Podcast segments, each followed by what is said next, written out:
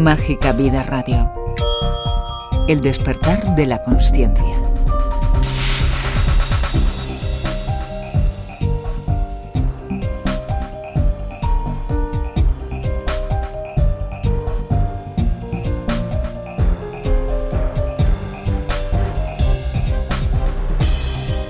Salud, amor y vida, queridísimas partículas divinas. Os presentamos el podcast 321 de Mágica Vida Radio. Hemos invitado hoy a Marina Rodríguez Zazo. Marina es una maestra especializada en niños y niñas con problemas de conducta, integración social, trastornos del espectro autista, PEA, en definitiva, necesidades educativas especiales. Muy interesante escuchar a Marina sobre el trabajo tan humano y necesario que realiza en favor de la inclusión de estas personitas. José Manuel Rodríguez Ibáñez, especializado en osteopatía, kinesiología, medicina china y masaje, nos habla de los beneficios para nuestra salud de la terapia con imanes, algo que realmente no se conoce mucho. Y mucho más para un mundo más consciente.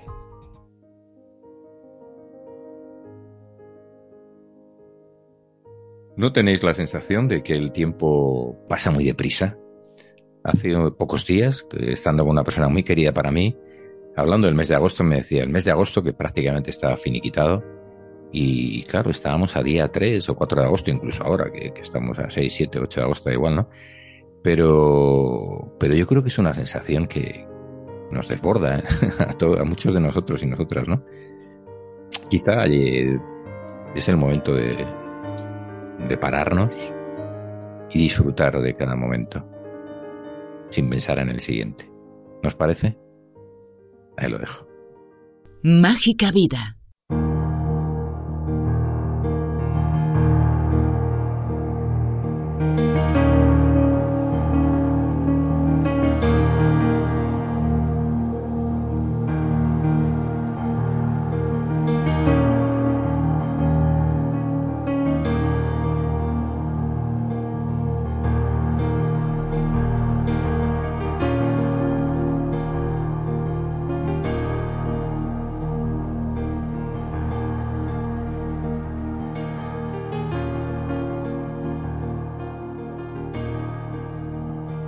Marina Rodríguez Zazo es, maestra especialista en pedagogía terapéutica, con, trabaja con niños y niñas con necesidades ser educativas especiales en el Centro de Educación Infantil y Primaria Nuestra Señora de Navaonda, en Roleo de Chabela.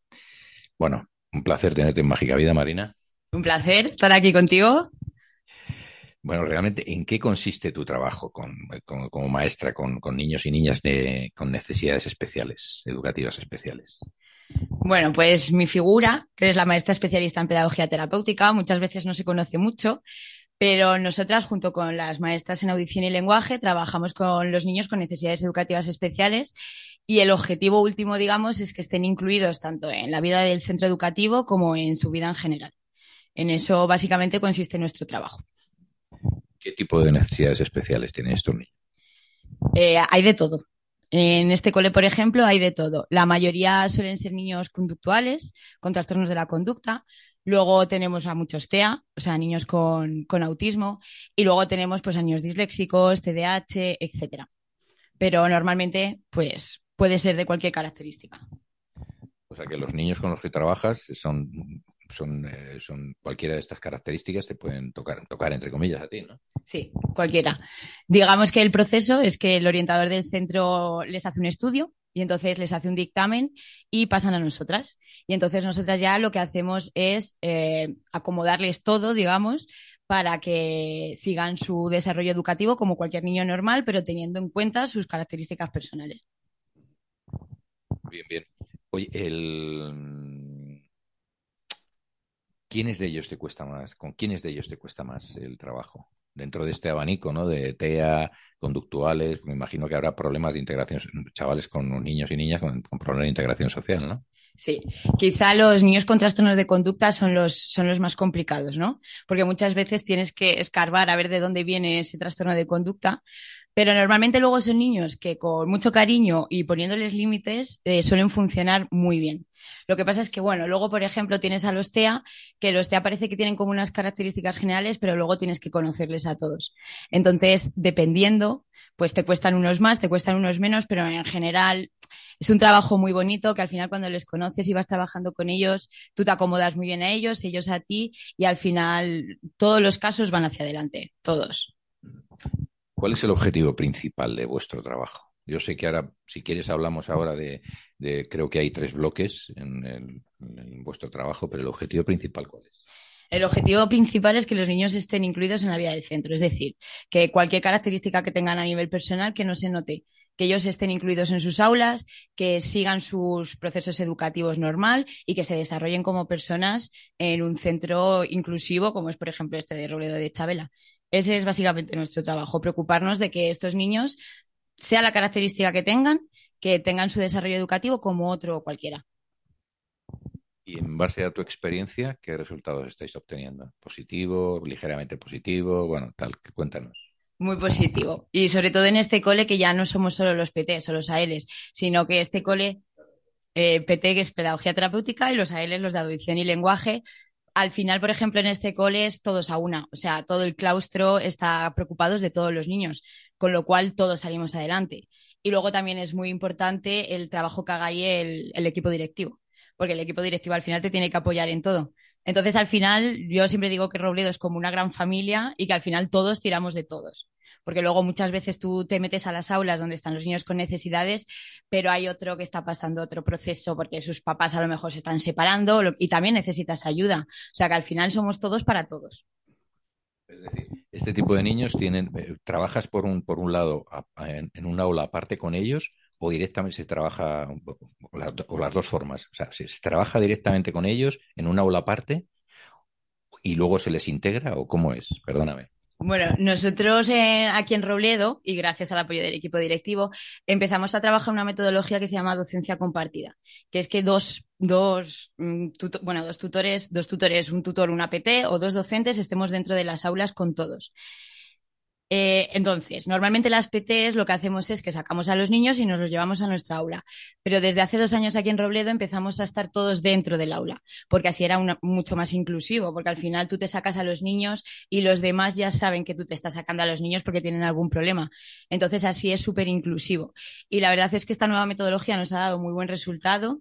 De hecho, vamos a salir en una guía a nivel europeo de buenas prácticas en el Colegio de Robledo, porque la verdad es que hemos llevado a cabo esta metodología y los resultados de los niños, sobre todo los de necesidades educativas especiales, han sido espectaculares porque se han sentido uno más. Los demás también nos han visto trabajar dentro del aula y también han visto cómo trabajamos y son capaces de ayudarles. O sea, que el tutor ha aprendido cómo se trabaja con las necesidades educativas especiales. O sea, al final todos nos hemos enriquecido de todo. Y entonces esta nueva metodología, yo, pues, a mí me ha gustado mucho, la verdad, y en cuanto a resultados, han tenido unos resultados muy, muy positivos. Y con los, con los niños o niñas TEA, que hay quizá un poco más complicado, ¿no? Sí, yo la verdad es que como he estado trabajando con los mayores no he tenido muchos. Es más complicado, pero, pero bueno, al final son niños que tienes que saber que no son niños verbales, que son todos niños visuales y que al final, pues, con todos los estímulos visuales y con todas las, las metodologías que apliques con ellos, tienes que conocerles. Tampoco es, tampoco es tan difícil como la gente se piensa, no son tan difíciles. Luego son niños que tienen características que son muy valiosas tanto para ellos mismos como para el grupo. Con lo cual es que aquí aprenden todos. O sea que tampoco es tan difícil, ¿no? te veo además que está muy satisfecha con el trabajo que hacéis. Me alegro mucho, ¿eh? creo que no es un trabajo nada fácil. Además se critica mucho desde diferentes de otros ámbitos el tema de la inclusión en centros, eh, sobre todo porque se, teme que se, que se, que se, que se quiten los centros de educación especial, ¿no? Eh, a ver, eh, eso es un tema bastante delicado. ¿Por qué? Porque los niños que están en los centros específicos, que son los centros de educación especial, necesitan muchísimos recursos, tanto materiales como humanos. Entonces, si de verdad estos recursos se pudieran llevar a un cole, a un cole normal, a un cole ordinario, estaría muy bien porque al final yo creo que cualquiera quiere que su hijo, aunque tenga discapacidad o que tenga unas necesidades, pueda ir al cole a donde van todos. No ya estén excluidos desde el principio. Pero claro, esto es a nivel administrativo, sería dotar a todos los centros de muchísimos recursos que a día de hoy yo no lo tengo tan claro. Lo que yo sí que estoy de acuerdo es que cuanta más inclusión haya, mejor. Y cuanto los niños aprenden a convivir o aprendan a convivir con más tipos de personas, mejor para ellos, porque al final vamos a convivir todos en sociedad. Bien, me has dado tu opinión, además que yo la comparto contigo, ¿no? Porque no, lógicamente no es fácil, ¿no? Pero bueno, eh, eh, estoy contigo, que, creo que es necesario que se incluya, ¿no? Y habrá casos en los que no sea tan fácil, digo yo. claro, hay casos que no son tan fáciles, pero bueno, aquí en la Comunidad de Madrid, que hay un montón de aulas de educación especial dentro de los colegios ordinarios, la verdad es que yo nunca he trabajado en una, pero sé que funcionan muy bien, porque al final ellos en su aula tienen todos los recursos que necesitan, tanto humanos como, como materiales, y funcionan muy bien para mí esa sería una posibilidad muy buena, ¿no? Porque al final ellos luego pueden compartir recreos, pueden compartir comedor, pueden compartir clases arts, por ejemplo, bueno, artística, que ahora con los colegios bilingües eso me parece muy bien y que los demás aprendan también a qué necesitan estos niños, cómo hay que tratarles y qué cosas tenemos que hacer con ellos.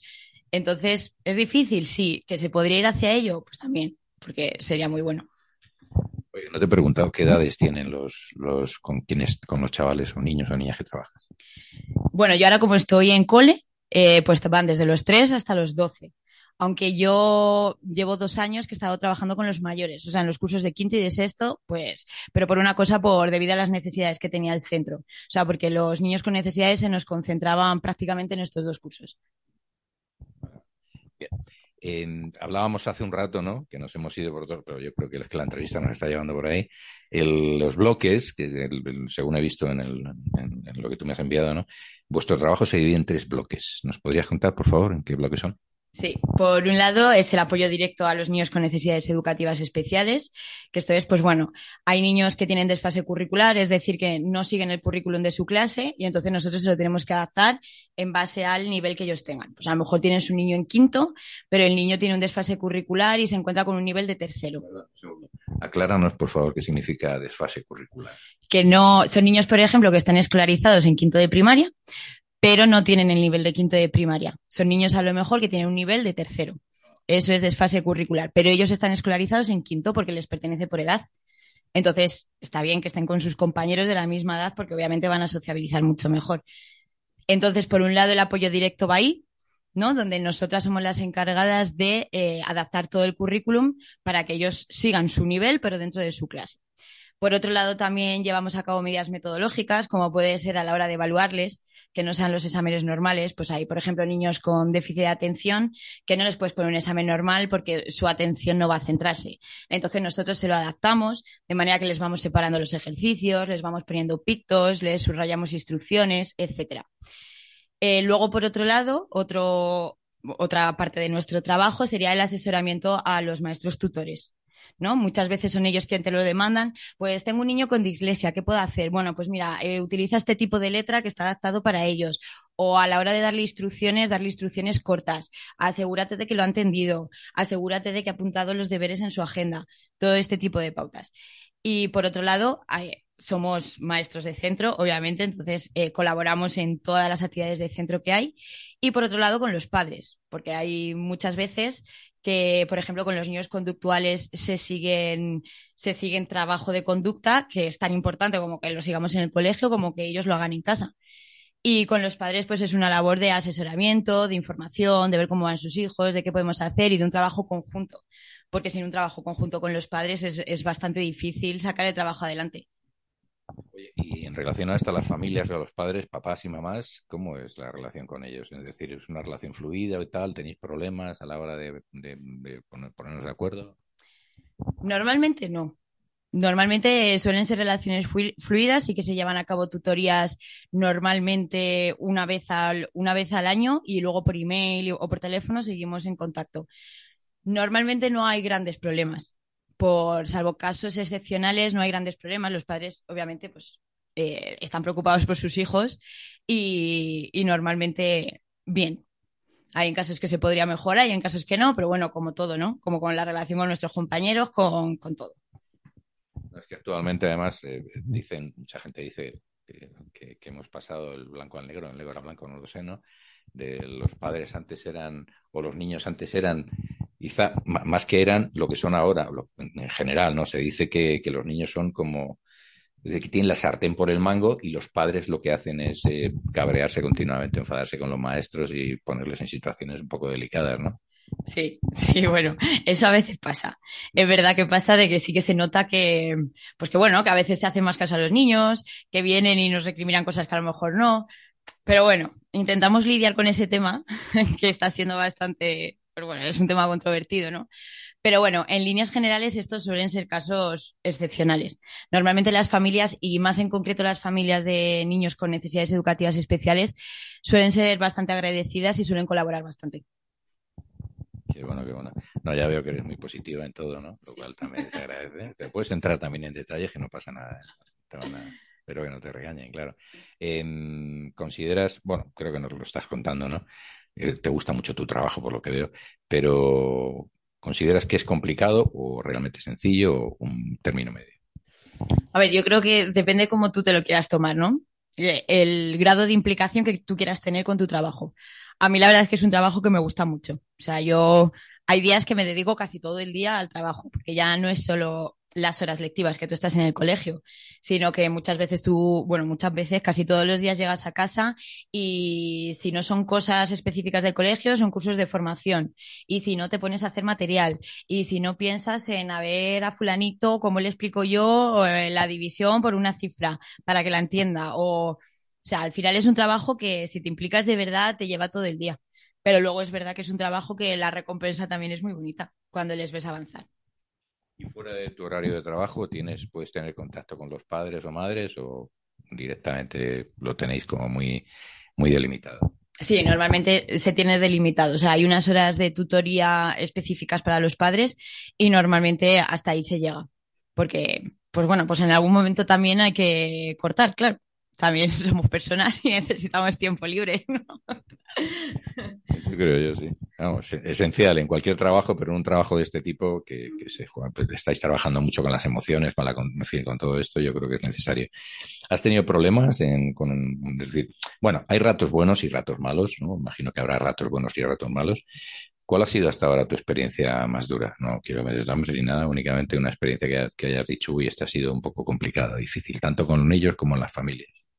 Bueno, con las familias no. Hay veces que, bueno, que sí que te obsesionas con alguno que ves que a lo mejor no avanza y que tú estás intentando que avance y sobre todo niños con conductas, porque hay niños que al final, eh, cuando hablamos de niños con conductas, hay trastornos que son graves y que a lo mejor pueden llegar hasta poner en riesgo su vida, ¿no? Y entonces, obviamente. O sea, no puede ser un témpano de hielo cuando ves que un niño tiene una conducta de estas, pues te preocupas y quieras o no, tú llegas a las nueve de la mañana muy tenso porque no sabes por dónde te puede salir. O hay muchas veces que, como yo digo, somos maestros y hay muchas veces que necesitaríamos un apoyo a nivel psicológico dentro del centro. No para nosotros, sino para los niños, ¿no? Porque sobre todo después de la pandemia sí que se vio que hubo niños que despuntaron mucho a nivel control emocional, a nivel conductual y sí que ha habido casos de, eso, de que niños que han llevado su conducta a extremos que hasta ha sido peligroso para, para su vida. Entonces, claro, en esos momentos sí que lo pasas mal. Es verdad que luego con trabajo, con cariño y con tal, eh, todo se ha ido mejorando y, hemos solventado bien las situaciones. Pero sí, hay a veces que tu trabajo se va contigo por la tarde, por la noche y vuelves al día siguiente y es 24/7. Pero, pero bueno, es parte también de nuestro trabajo. Lo que sí que es verdad es que, pues eso, yo cada vez pienso que deberíamos tener más apoyo a nivel psicológico en los centros educativos. Igual que hemos conseguido tener enfermeras, igual que hemos conseguido tener fisios, que hay en muchos centros, pues también necesitaríamos a nivel psicológico alguien un poco más especializado que, que lo que somos nosotros, que al final somos maestros tú te has formado, me imagino que has estudiado magisterio, ¿no?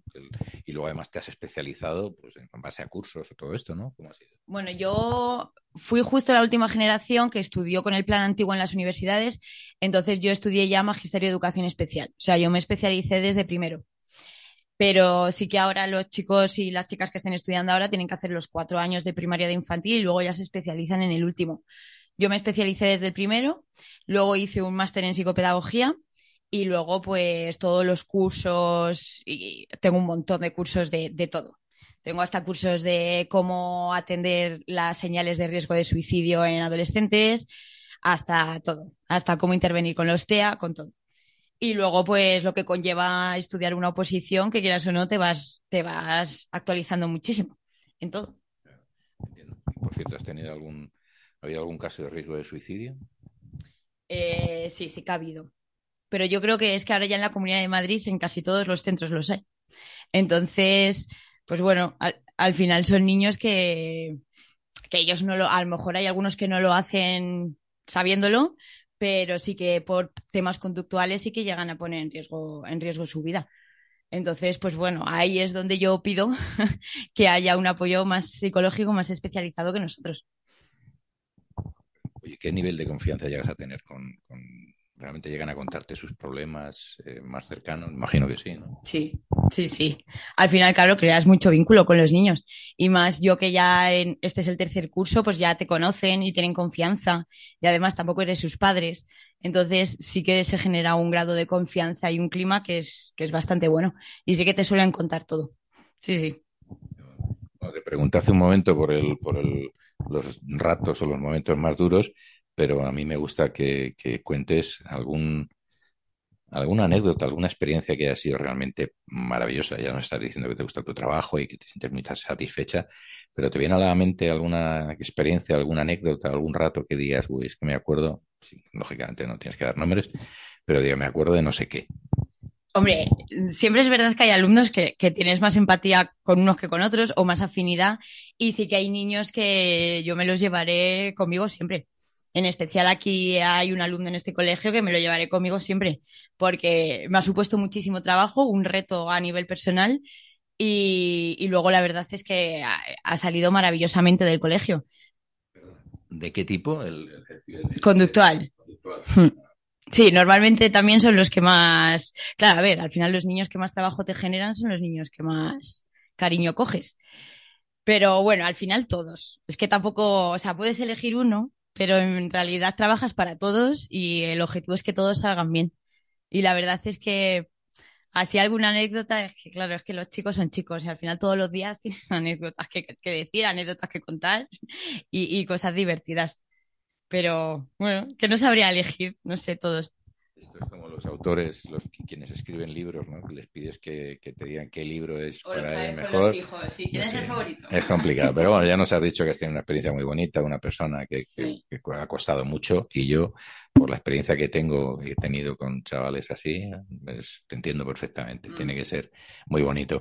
Bueno, además, eh, ya casi para terminando, tu experiencia, eh, has trabajado, por lo que me ha dicho fuera de micrófono, has trabajado en hospitales, incluso atendiendo a, a niños o niñas que no, eh, en, en las propias casas, ¿no? Sí, este es un servicio que la gente no conoce mucho, que se llama el SAED, que es el servicio de atención domiciliaria a los niños que por porque están muy enfermos o no pueden asistir, o a lo mejor por, por, problemas de conducta ya gravísimos, no pueden asistir a los centros educativos. Entonces hay un maestro que va a su casa y tú pues les das clases normal, lo que pasa es que tú con él. Eh, y entonces estuve un año en el servicio de SAED. Bueno, en el servicio de SAED estuve como cinco meses y luego ya me quedé en el aula hospitalaria. Yo pertenecía al clínico y tuve a tres alumnos, además muy pequeñitos, con seis años, con leucemias. Y vas a su casa y la verdad es que, claro, yo al principio decía, madre mía, que es que están muy enfermos, pero ellos te recibían como si fuese Mamá Noel. Porque claro, tú llegas allí con tus materiales, con los libros, y ellos, claro, te reciben como la, el contacto con la normalidad, ¿no? Que viene la profe conmigo y vamos a jugar y vamos a aprender. Me acuerdo que ahí tuve una niña que creo, creo, si no recuerdo mal, que era de Rumanía o por ahí, que no podía, no podía curarse en su país y vinieron aquí a España. La niña se escolarizó aquí en un colegio de Madrid y yo fui a su casa eh, la niña pues estaba en primero de primaria, con seis años, no sabía idioma, no sabía nada. Y aprendió a hablar, a escribir en español. Estuvimos juntas, nada, cinco meses, pero es que eran tantas sus ganas de vivir y sus ganas de aprender que la niña en cuatro meses, vamos. Y esa fue una experiencia muy bonita, la verdad. Luego, gracias a Dios, se curó, se curó, volvió a su país y súper bien. Pero yo es una experiencia que, que cualquier docente yo creo que tendría que pasar porque te cambia, te cambia un poco la visión. No es el cole, es otra cosa. Y al final son niños pues que también lo necesitan.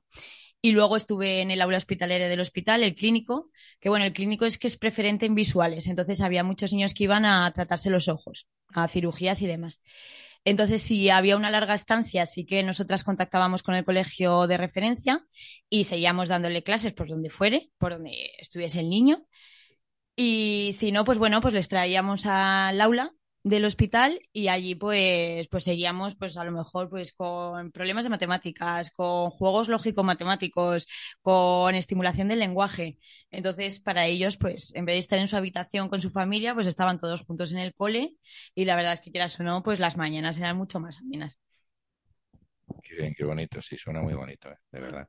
Oye, no te he preguntado, ¿no? Se me ha ido esta pregunta, ¿no? Que cómo es tu día a día. Tú llegas al colegio, ¿qué haces con este? ¿Cómo es tu día a día? Cuéntanos un poco. Ya terminamos. Pues a ver, yo llego, yo, yo porque soy así, entonces yo nunca llego a las nueve en punto, yo siempre llego antes. A mí me gusta tenerlo todo colocado, ver la programación que tengo, qué vamos a hacer hoy y qué no. Luego yo siempre me voy a la puerta a recibirles. Entonces, como estamos con los mayores, los mayores ya entran solos. Aquí en este cole no hacen fila, entonces ellos van entrando, les vamos recibiendo. En este cole tienen un proyecto de fomento a la lectura muy bonito, entonces los diez primeros minutos de la mañana los niños siempre leen. Bien leen todos juntos un libro o bien cada uno ve, eh, lee el libro que quiere. Y a partir de ahí, pues ya me empiezo a meter en las aulas que me toque. Y entonces eh, yo siempre estoy apoyando lengua o matemáticas. Y entonces ahí empiezo mi día. Luego normalmente con los míos sí que hay una vez a la semana que me les saco a mi clase y ahí trabajamos pues habilidades sociales, eh, gestión y control de las emociones, eh, todas estas cosas que yo son más específicas de PT. Muchas funciones ejecutivas. entonces, sí, es toda la atención, el control inhibitorio, o sea, todo lo que te hace al final en tu cabeza poder aprender. Y, así, pues así, soy un docente más. O sea, luego si salimos al recreo y me toca recreo, a cuidar recreo, volvemos a clase, seguimos con las clases. Y luego los maestros, pues de dos a tres tenemos nuestra hora exclusiva, pues que nos reunimos o hacemos trabajo personal. Normalmente nos reunimos. Y, y así termina nuestro día. Y a las tres ya nos vamos y bueno, en casa siempre a seguir, porque siempre hay algún curso de formación, siempre hay que preparar la clase del día después, siempre hay que hacer algo. Siempre hay que hacer algo. Y con los compañeros, compañeras, ¿no? Lo que hacéis, intercambiar opiniones, ¿no? Si incluso algún, pedir alguna sugerencia o no, no sé, o apoyaros, ¿no? Sí, Sí, muchas veces esas horas pues es para, mira, eh, creo que este niño tiene no sé qué, venga, pues vamos a probar a hacer este material y a ver cómo le va. O me ha entrado un niño, yo qué sé, me ha entrado un niño marroquí que no sabe el idioma. ¿Tienes algo? Pues lo buscamos, pues les preparamos material. Esas cosas sí que hacemos. Y luego, pues que hay cosas a nivel de centro que hay que preparar. Pues a lo mejor Navidad, Carnaval, el Día de la Mujer y la Niña y la Ciencia, que en este cole se celebra mucho y se celebra muy bien, que siempre vienen a dar un montón de charlas. Eh, pues claro, siempre hay cosas que preparar y cosas que tenemos que hacer y que al final no, de 9 a 2 están los niños y no da tiempo. Hay que hacerlo fuera de ese horario. Bueno, pues, eh, ¿qué te puedo decir? Que gracias por el trabajo que haces, gracias por estar aquí en Mágica Vida y gracias por el trabajo tan bonito que haces de cara a una sociedad mejor, que creo que es esencial con este tipo que, pues lo necesitan muchísimo, ¿no? Y no sé si quieres añadir algo más. No, que muchas gracias, que me ha gustado mucho y que bueno, y que espero que la gente pues eh, ya sepa un poco más qué hacemos los petes en los coles, que es, normalmente es una figura que nadie sabe que existe y nadie sabe que, cómo trabajamos ahí, aparte de las familias que tengan niños, pues que sí que nos necesiten. Así que, que bueno, que un saludo para el cole de Robledo, que es un muy buen cole, y que, que nada, pues que muchas gracias a ti. un placer. Bueno, aclaramos, ya lo aclaré ya al principio, PT, pedagogía terapéutica, y luego pues el, la parte de, de lenguaje. Pero bueno, pedagogía terapéutica es lo que haces. Pues que gracias de verdad de todo corazón y saludas, a, por favor, de Mágica Vida a todos los niños y niñas con los que, eso me hace mucha ilusión. Me gustaría ir un día, si es posible. No sé si admitís. Sí, es que ya no voy a estar. Ah, este año ya me cambio de colegio. Venga, pues nada. Bueno, Marina, muchas gracias. gracias. Enhorabuena por lo que haces. Muchas gracias. Desde Mágica Vida sabemos que sin ti no sería posible seguir ofreciendo información independiente y libre para un mundo más consciente. Por eso queremos pedir tu ayuda para nuestro proyecto. Tu proyecto. Puedes hacerte socio del programa con una aportación económica, mensual o anual, o de forma puntual. Además, una parte de esta ayuda irá dirigida a diferentes proyectos sociales, humanitarios y solidarios y tendrás interesantes descuentos y promociones en centros de terapias, supermercados y tiendas ecológicas y naturales, herbolarios, librerías y tiendas especializadas, restaurantes saludables, cines, teatros y mucho más. Toda la información en www.magicavidaradio.com. Un mundo mejor es posible. ¿Te animas?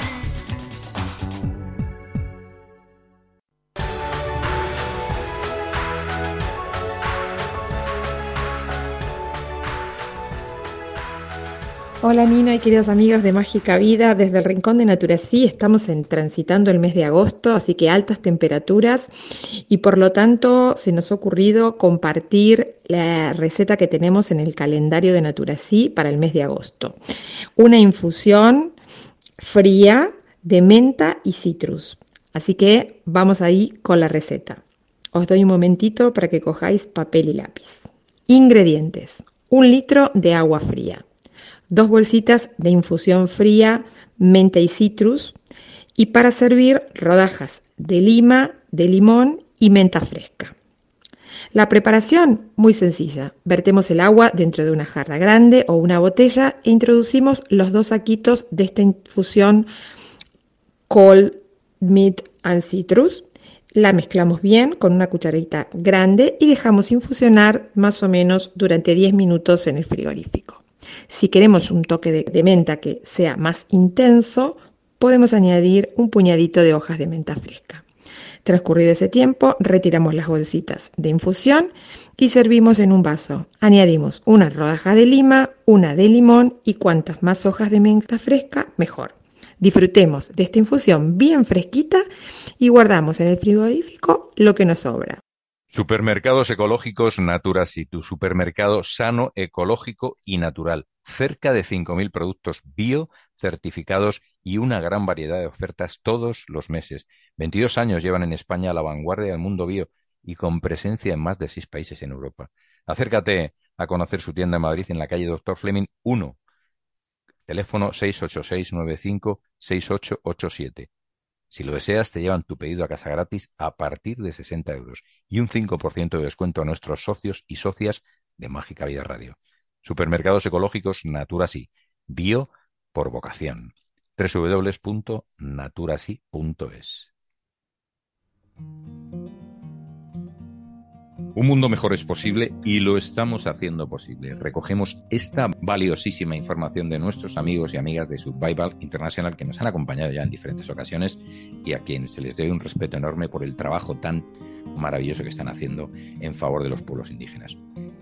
Viajar ofrece la posibilidad de acercarse a culturas, tradiciones y formas de vida desconocidas, pero dentro de esa libertad está el privilegio de poder elegir cómo hacerlo.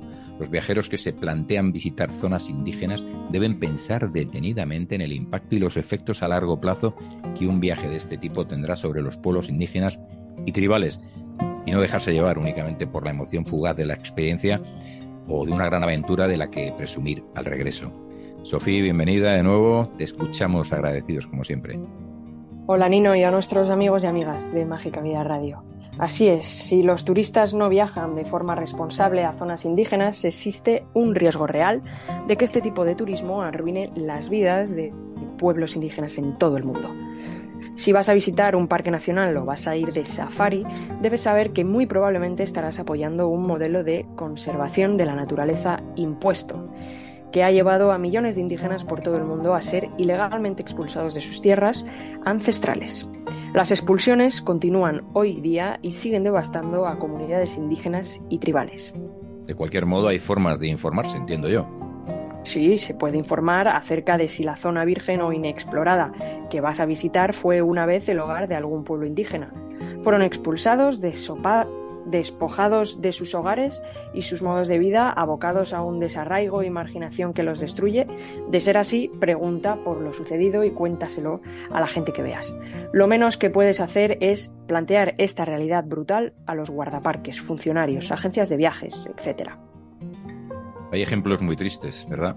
Pues sí, un ejemplo extremo de un turismo carente de ética lo encontramos en el caso del pueblo indígena Jaragua, de las islas Andaman, en la India, donde hay operadores turísticos que venden excursiones para ver a esta tribu recientemente contactada como si se tratara de safaris humanos.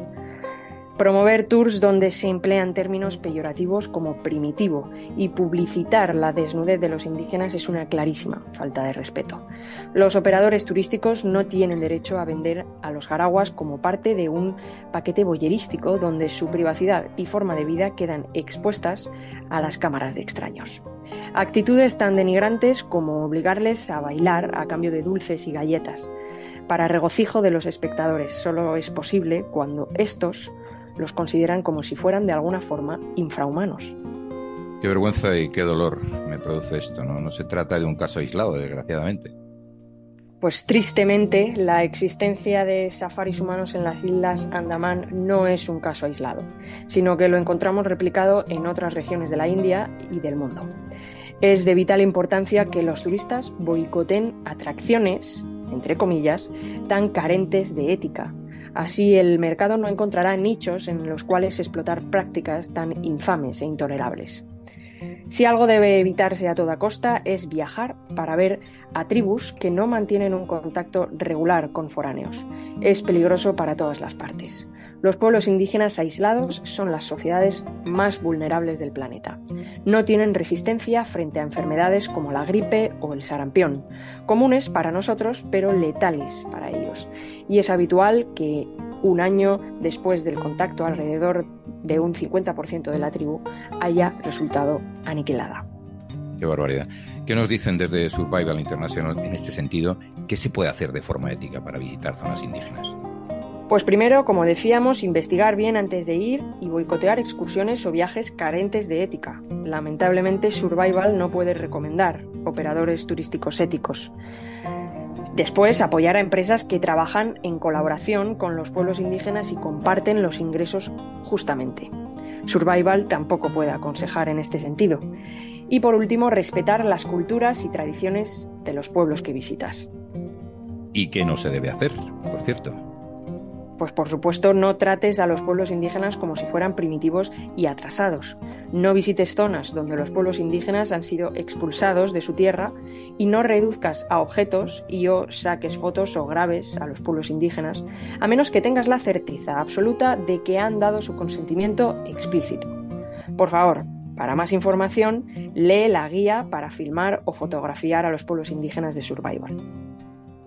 En fin, eh, sí, sí, evidentemente poco más de respeto o mucho, mucho respeto merecen y debemos llevarlo a la práctica. Muchas gracias por esta valiosa información, querida Sofía. Esperemos que cale más profundo en las mentes de todos y de todas nosotras. El respeto a los pueblos originarios consideramos que es vital para el futuro del planeta, ¿no crees? Así es, así es. Y si no, pongámonos en sus zapatos, que nos hiciesen las fotos a nosotros. Efectivamente, es lo que dicen los muchos pueblos de Norteamérica, ¿no? Antes de hablar de otra persona, ponte, ponte en sus mocasines, que recuerdo ahora. Efectivamente. Y ahora vamos con las iniciativas solidarias y humanitarias para un mundo mejor. Recogemos esta campaña de abad.org, Declaración de los Pueblos para Salvar la Amazonía. Me llamo Chai Surui Hace unas semanas mi madre y yo estuvimos secuestradas durante cinco horas por un grupo de hombres que practican la ganadería ilegal. Esos hombres me ven como una enemiga porque he dedicado mi vida a proteger la selva, pero no se dan cuenta de que en realidad también estoy luchando por ellos. La Amazonía, que lleva más de 6.000 años siendo hogar de mi pueblo, está cerca de alcanzar un punto de no retorno y podría acabar convertida en una tierra árida. Si no evitamos este colapso, la atmósfera se saturará de dióxido de carbono, la Tierra se secará y 10.000 especies se verán abocadas a la extinción. Y todo el mundo, los pueblos indígenas, los ganaderos, la población de Brasil y del mundo entero, tendremos problemas para sobrevivir. Sin embargo, aún tenemos una ventana de oportunidad. El nuevo presidente de Brasil convocó a los líderes amazónicos a una cumbre histórica para defender la selva. Y si logramos generar más impacto que los ganaderos y convencerlos de proteger el 80% del territorio de la selva y otorgar un reconocimiento pleno a los territorios indígenas, el colapso podría evitarse.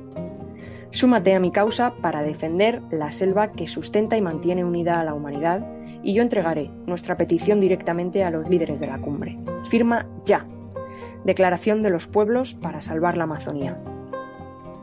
abaaz.org. Muchísimas gracias de nuevo, querida Sofía. Yo ya la he firmado y animo a todos nuestros oyentes, a todas nuestras oyentes, a que lo hagan también. Ojalá, de nuevo, estamos en lo mismo, tomemos conciencia. Hasta la próxima, compañera. Hasta la próxima, Nino, y feliz verano. Y feliz verano, porque ya hasta septiembre empezamos nueva temporada, así que disfrútalo. Hasta pronto. Mandala Ediciones nos ofrece libros, música y vídeos para la difusión de la medicina natural, la ecología y el crecimiento personal. Mandala Ediciones. mandalaediciones.com. Teléfono 91 755 38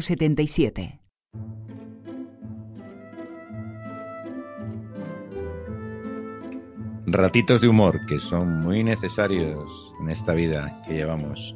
Os confieso que no os lo he dicho nunca, pero me encanta contar chistes, siempre lo he hecho desde siempre. Me gusta mucho más contarlos en directo, creo que son es mucho mejor, pero bueno, alguna risa espero que os provoque. Os traigo dos chistes hoy para despedir la temporada. El primero dice así. Te invito a una copa. Copa, copa, copan, copae. ¿Pero qué dices? Nada, de declinar tu invitación. Este es el primero. Y luego otro a modo de chiste que he encontrado en las redes, ¿no? Es un post publicitario de una empresa de deportes, mudanzas y limpiezas de naves. Y reza. ¿Quieres salvar tu relación y no sabes cómo? Nosotros tampoco. Llámanos para la mudanza. La risa. Eso que todo lo cura, o casi todo.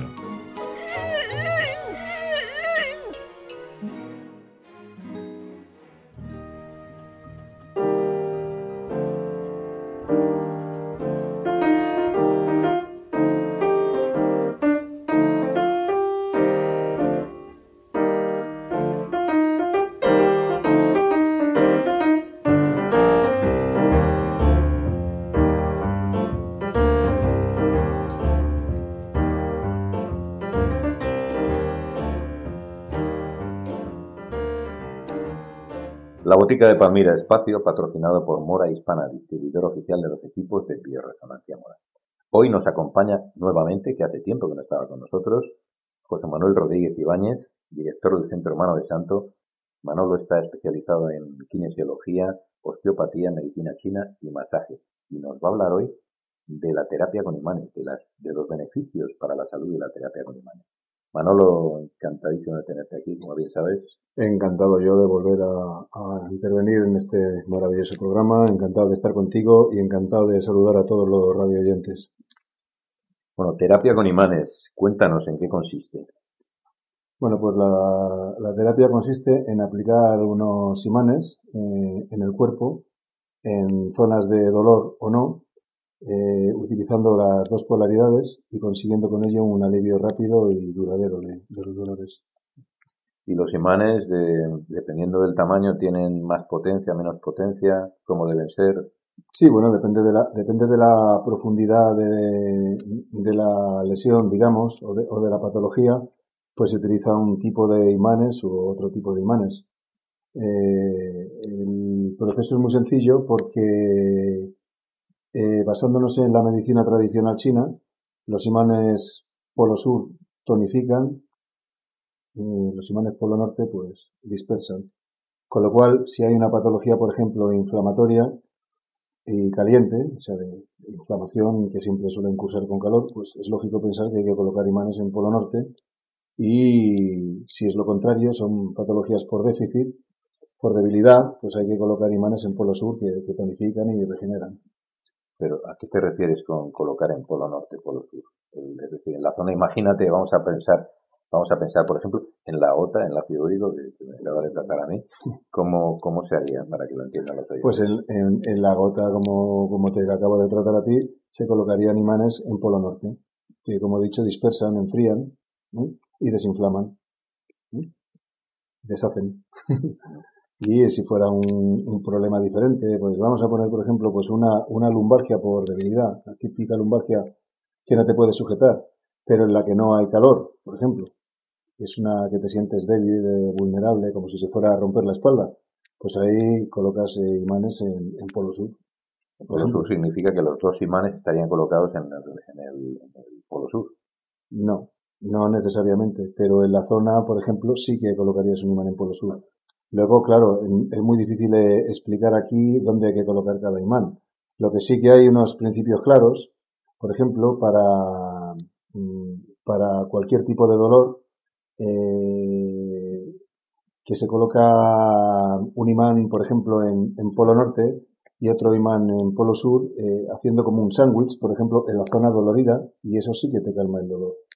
Puedes tenerlos 10, 15, 20, 30 minutos. Yo soy partidario de tenerlos bastante tiempo, de 20 a, a 30 minutos, por ejemplo.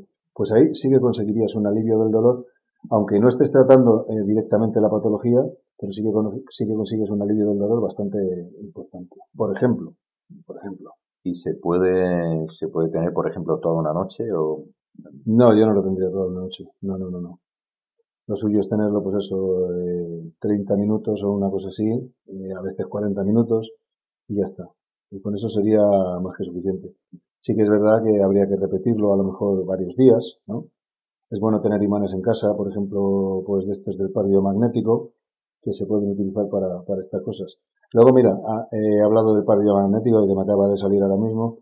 El par biomagnético, que también es muy, muy eh, importante y, tiene unos resultados absolutamente asombrosos, pues consiste en enfrentar, pues eso, eh, dos polaridades, con lo que se consigue una neutralización del potencial de hidrógeno, o sea, del pH, y entonces eso hace que todos los bichos, virus, bacterias, parásitos, mueran porque no pueden estar, porque el terreno no les favorece vivir ahí, ¿sabes?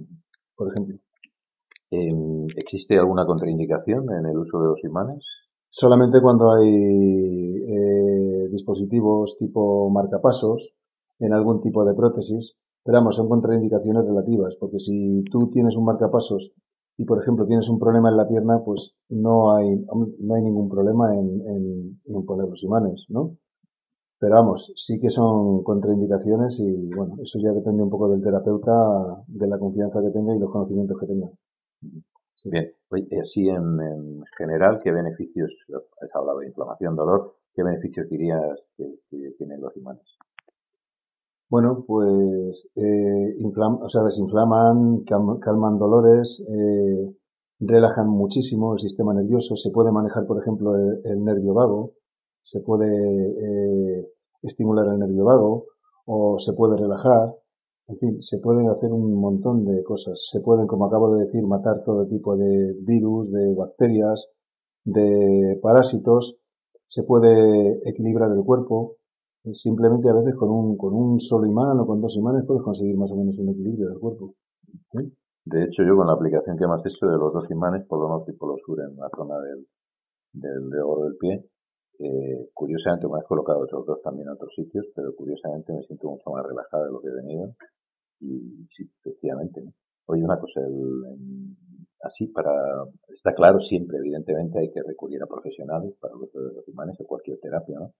Pero, pero para utilizarlos en casa, algunos consejos, ¿qué, dirías?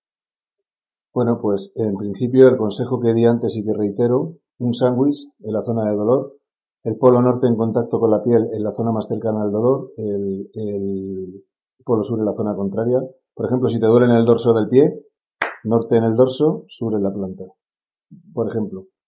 Eh, hay otros sistemas, lo que pasa que no voy a explicarlos aquí, por ejemplo el del doctor Bansal, que es un sistema súper sencillo, eh, que dice, por ejemplo, si hay un dolor en la parte alta del cuerpo, de cintura para arriba, pones, eh, bueno, desde, desde media tripa para arriba, digamos, desde el ombligo para arriba, pones eh, un imán polo norte en mano derecha, un imán polo sur en mano izquierda. La palma. Sí, sí, la palma. Son, serían unos imanes un poquito más grandes, pero sí. Si el problema está abajo, por ejemplo, eh, pues pondrías un imán polo norte en planta del pie derecho, un imán polo sur en planta del pie izquierdo. Luego eso se puede reforzar poniendo imanes en polo sur siempre en, la, en las suprarrenales. Eso se localiza a la altura de los riñones, ¿eh? a los lados de la columna donde están los riñones, ahí, ahí se pondrían los imanes. Y luego ya, en función de eso, puedes ir adaptando. Vamos a suponer que tienes eh, un problema de una inflamación pues has colocado un imán en una suprarrenal o, dos imanes en las suprarrenales. Por ejemplo, si el problema es que tienes una inflamación en el hombro con calor, pues pones eh, en, la mano derecha tu polo norte y en la mano izquierda tu polo sur y en el hombro que esté mal, como hay inflamación y calor, pues un polo norte o dos polos norte si la zona es más grande, o dos polos norte eh, enfrentados también para, para intentar desinflamar más todavía. Creo que así más o menos se puede entender. Luego, bueno, pues hay mucho material para que los, los puedan mirar y, y, contrastar. Y, pero vamos, es una terapia maravillosa que yo aconsejo a todo el mundo y que además uno se puede hacer eh, eh, a sí mismo sin ningún problema. Porque no, salvo las contraindicaciones que, que he mencionado antes, no tiene ninguna contraindicación. Puede haber alguna persona que sí, que sea muy, muy sensible y que, y que sea sensible a los imanes, eso se puede dar, eso ocurre con todo hasta la natación, que puede ser, quiero decir, ¿no? Pero en, en, en condiciones normales eh, no, no tiene por qué ocurrir. O sea que es absolutamente maravilloso. Bien, bien, Manolo, muchísimas gracias. Recuérdanos eh, la dirección vuestra, el teléfono, la página web, si te acuerdas. De la página web no me acuerdo. el teléfono es 917058553, Centro Mano de Santo, calle José Cabrera, número 2, Madrid, 28044. Además, si buscáis en, en Instagram, terapias mano, es terapia y en Google, En, Google está mano de santo también, en Google se puede, se puede Y ahí lo tenéis. Que son colaboradores de Mágica Vida, ofrecen descuento a nuestros oyentes, a nuestras oyentes. Muchísimas gracias, Manolo, y espero que nos encontremos en breve. Muchísimas gracias por darme la oportunidad de, de expresarme aquí. Y un fuerte abrazo para ti y, por supuesto, para todas las radioyentas y radioyentes de tu programa. Bioresonancia Mora. Info arroba mora guion medio bioresonancia.com. Teléfono 978 60 15 01.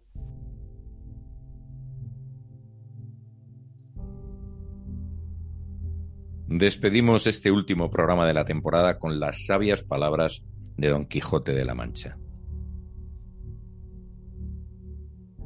Hoy es el día más hermoso de nuestra vida, querido Sancho. Los obstáculos más grandes, nuestras propias indecisiones. Nuestro enemigo más fuerte, el miedo al poderoso y a nosotros mismos. La cosa más fácil, equivocarnos. La más destructiva, la mentira y el egoísmo. La peor derrota, el desaliento. Los defectos más peligrosos, la soberbia y el rencor. Las sensaciones más gratas, la buena conciencia y el esfuerzo para ser mejores sin ser perfectos. Pero sobre todo, la disposición para hacer el bien y combatir la injusticia donde quiera que estén. Miguel de Cervantes, Don Quijote de la Mancha. Gracias por hacer posible este nuevo podcast de Mágica Vida Radio, queridas partículas del universo mágico. Nuestra página web mágicavidaradio.com, Mágica Vida Radio en Facebook e Instagram, arroba en Twitter nuestro teléfono 662-550060, info arroba magicavidaradio.com, nuestro correo electrónico. Que disfrutéis de las vacaciones quien todavía no estéis en ellas o quienes estéis en ellas, que las disfrutéis igualmente. Y en el mes de septiembre comenzamos una nueva temporada y nos escuchamos. Que el bien y la justicia nos acompañen siempre. Mágica Vida. Nino Martínez.